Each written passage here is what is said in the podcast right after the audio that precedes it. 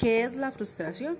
Es una emoción que aparece en aquellas situaciones en las que nos damos cuenta que no podemos conseguir algo que deseamos y que es importante para nosotros. Es importante que desde pequeños enseñemos a tolerar la frustración ya que le permite a los niños afrontar de manera positiva los diferentes retos y dificultades que se les presentan en la vida. Tolerar la frustración significa ser capaz de afrontar los problemas y limitaciones que nos encontramos a lo largo de la vida y las molestias o incomodidades que puedan causarnos. Por lo tanto, se trata de una actitud y como tal puede trabajarse y desarrollarse. No obstante, hay factores que influyen en la capacidad que tendrá cada niño o cada persona. El temperamento y el carácter es individual, así que esto nos indica que cada persona tiene un umbral de sensibilidad y tolerancia diferente. El buen manejo de las emociones también permitirá que una persona desarrolle la autoconciencia y el autoconocimiento de manera positiva. El clima familiar y el estilo educativo que se maneja dentro de la familia también puede favorecer o desfavorecer el proceso en el manejo de las emociones o en el manejo de la tolerancia a la frustración. Existe un modelo educativo autoritario donde puede generar frustración continua en los niños o por el contrario puede haber un estilo permisivo y sobreprotector que puede también provocar en los niños frustración en sus procesos. Bueno, familia independencia, quiero entonces también retomar algo. Si los padres siempre dan a sus hijos todo aquello que piden, los pequeños no aprenderán a tolerar el malestar que provoca la frustración al enterarse de que hay situaciones adversas. Es por eso que en muchas ocasiones en la edad adulta muchas personas se frustran cuando no consiguen un empleo, cuando no alcanzan aquello que se han propuesto. ¿Cuáles son las señales que nos indican que hay un mal manejo en la tolerancia y la frustración? Los niños y los adolescentes tienden a tener dificultades para controlar sus emociones. Son más impulsivos e impacientes, buscan satisfacer sus necesidades de forma inmediata, de forma que cuando se tienen que afrontar a la espera o a la postergación de estas pueden reaccionar con rabietas y llanto fácil. Son más susceptibles a presentar problemas de ansiedad o depresión ante grandes conflictos o dificultades. Viven cualquier límite como injusto y que va en contra de sus deseos, costándoles comprender por qué no se les da todo lo que desean tienen una baja capacidad de flexibilidad y adaptabilidad ante las situaciones que puede presentar la vida. Y por último, evitan nuevos retos que pueden poner de manifiesto sus limitaciones.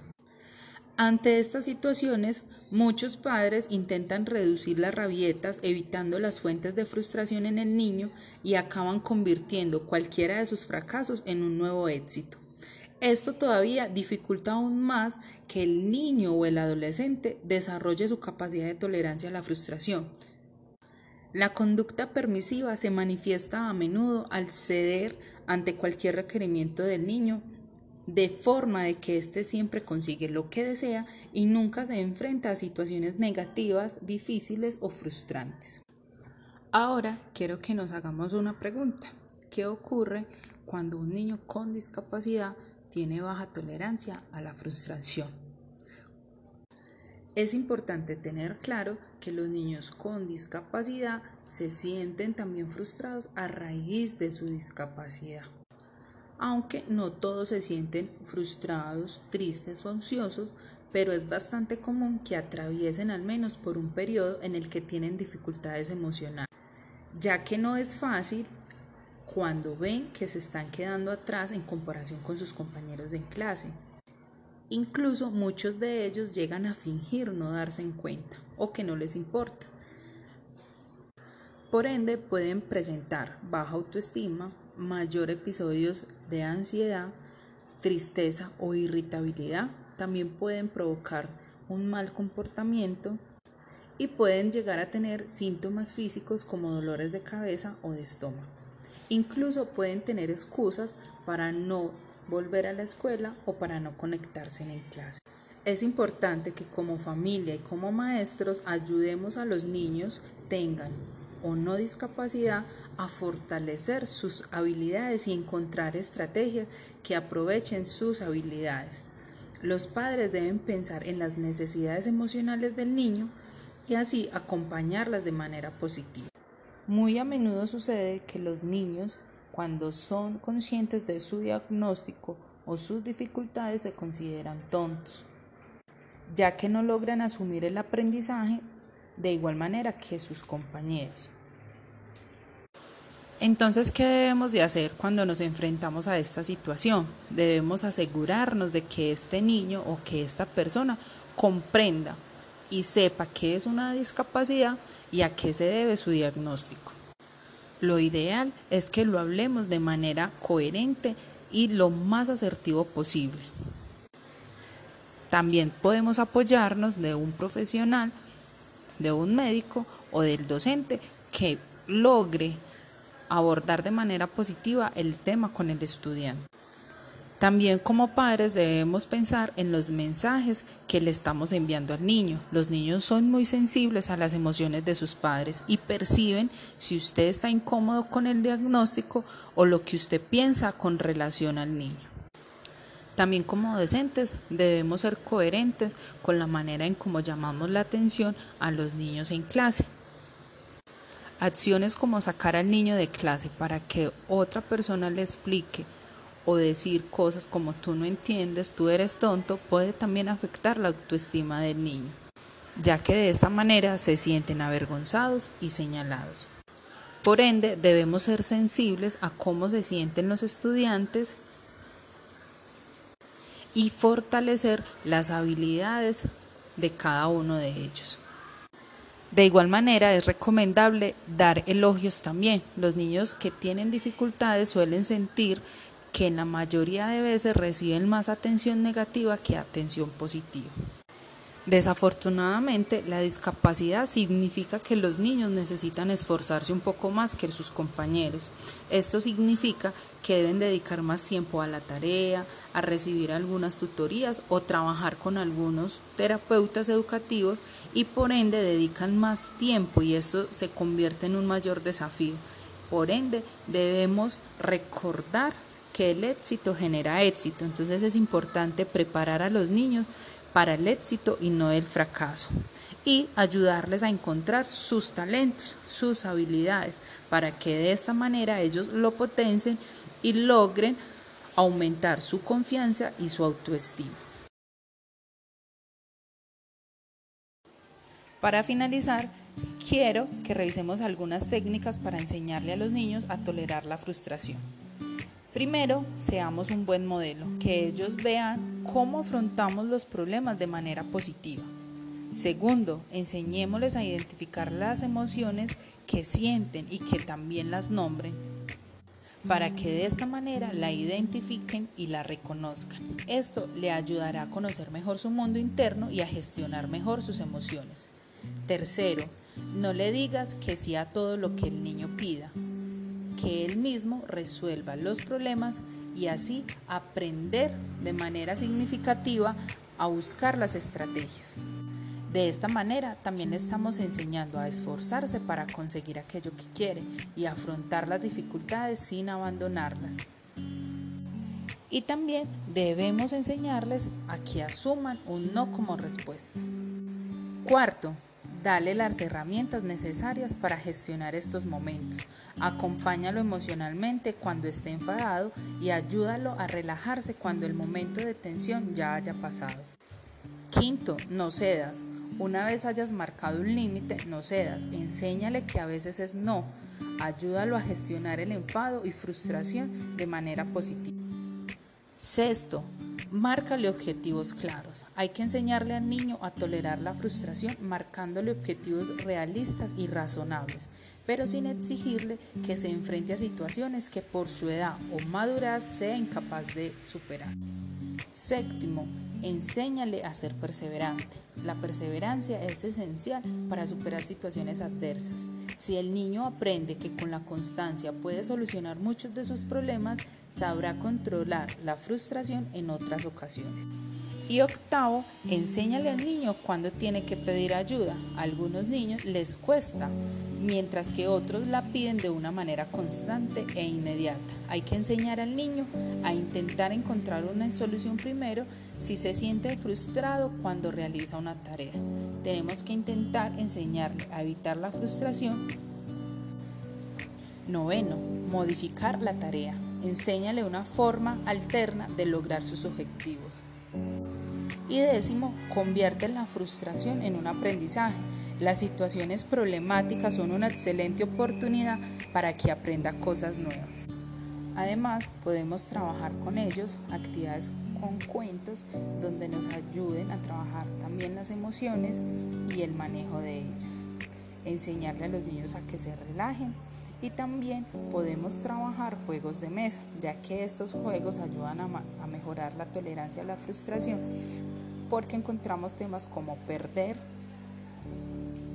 aprender a esperar la recompensa, a que no siempre tenemos suerte en los juegos, favorece a que haya una flexibilidad cognitiva y que tenga que adaptarse a las condiciones impuestas por el juego y las normas. También puede favorecer el cambio de normas y que haya una mayor flexibilidad y que podamos conseguir los objetivos de maneras diferentes. Los juegos por turnos también ayudan a reducir la impulsividad y la impaciencia. En resumen, cabe recordar que la frustración forma parte de la vida. Aunque no se puede evitar, se puede aprender a manejarla y superarla y aumentar de esta forma la tolerancia a la misma. Aprender a tolerar la frustración facilita que nos enfrentemos con éxito a la vida.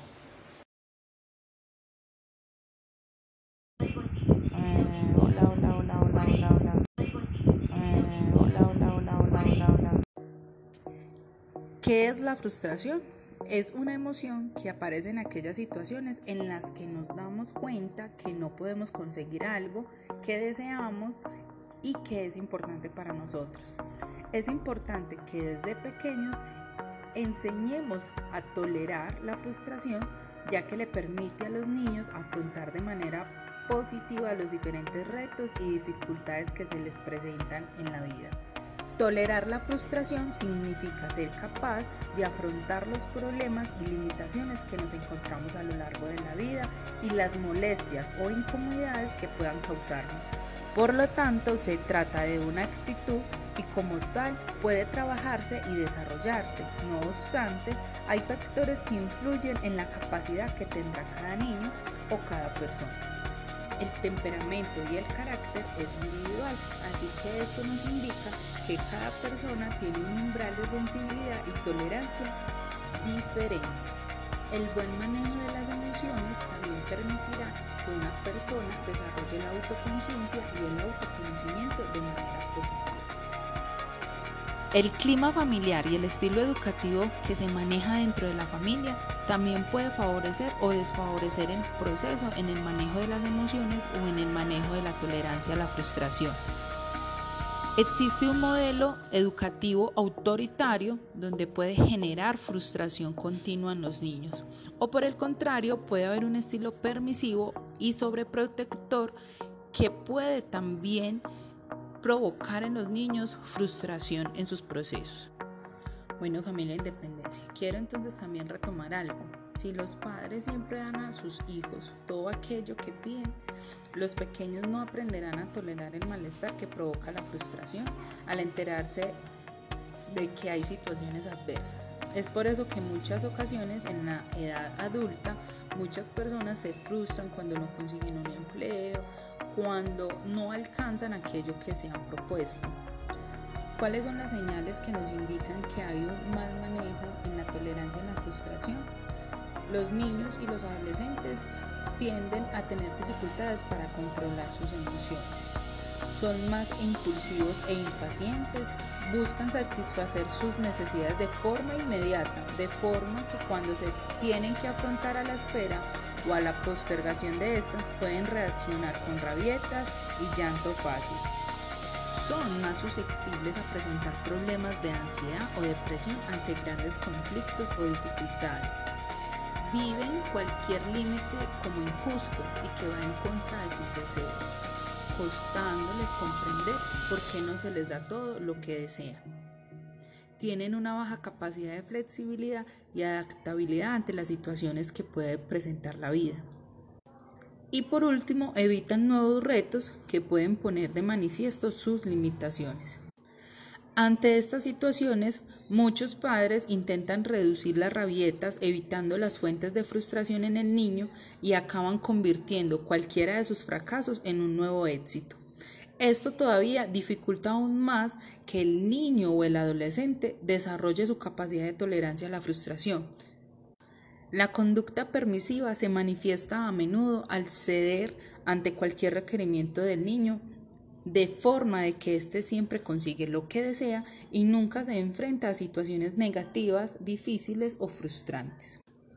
Ahora quiero que nos hagamos una pregunta. ¿Qué ocurre cuando un niño con discapacidad tiene baja tolerancia a la frustración? Es importante tener claro que los niños con discapacidad se sienten también frustrados a raíz de su discapacidad aunque no todos se sienten frustrados, tristes o ansiosos, pero es bastante común que atraviesen al menos por un periodo en el que tienen dificultades emocionales, ya que no es fácil cuando ven que se están quedando atrás en comparación con sus compañeros de clase. Incluso muchos de ellos llegan a fingir no darse en cuenta o que no les importa. Por ende, pueden presentar baja autoestima, mayor episodios de ansiedad, tristeza o irritabilidad. También pueden provocar un mal comportamiento y pueden llegar a tener síntomas físicos como dolores de cabeza o de estómago. Incluso pueden tener excusas para no volver a la escuela o para no conectarse en clase. Es importante que como familia y como maestros ayudemos a los niños tengan o no discapacidad a fortalecer sus habilidades y encontrar estrategias que aprovechen sus habilidades. Los padres deben pensar en las necesidades emocionales del niño y así acompañarlas de manera positiva. Muy a menudo sucede que los niños, cuando son conscientes de su diagnóstico o sus dificultades, se consideran tontos, ya que no logran asumir el aprendizaje de igual manera que sus compañeros. Entonces, ¿qué debemos de hacer cuando nos enfrentamos a esta situación? Debemos asegurarnos de que este niño o que esta persona comprenda y sepa qué es una discapacidad y a qué se debe su diagnóstico. Lo ideal es que lo hablemos de manera coherente y lo más asertivo posible.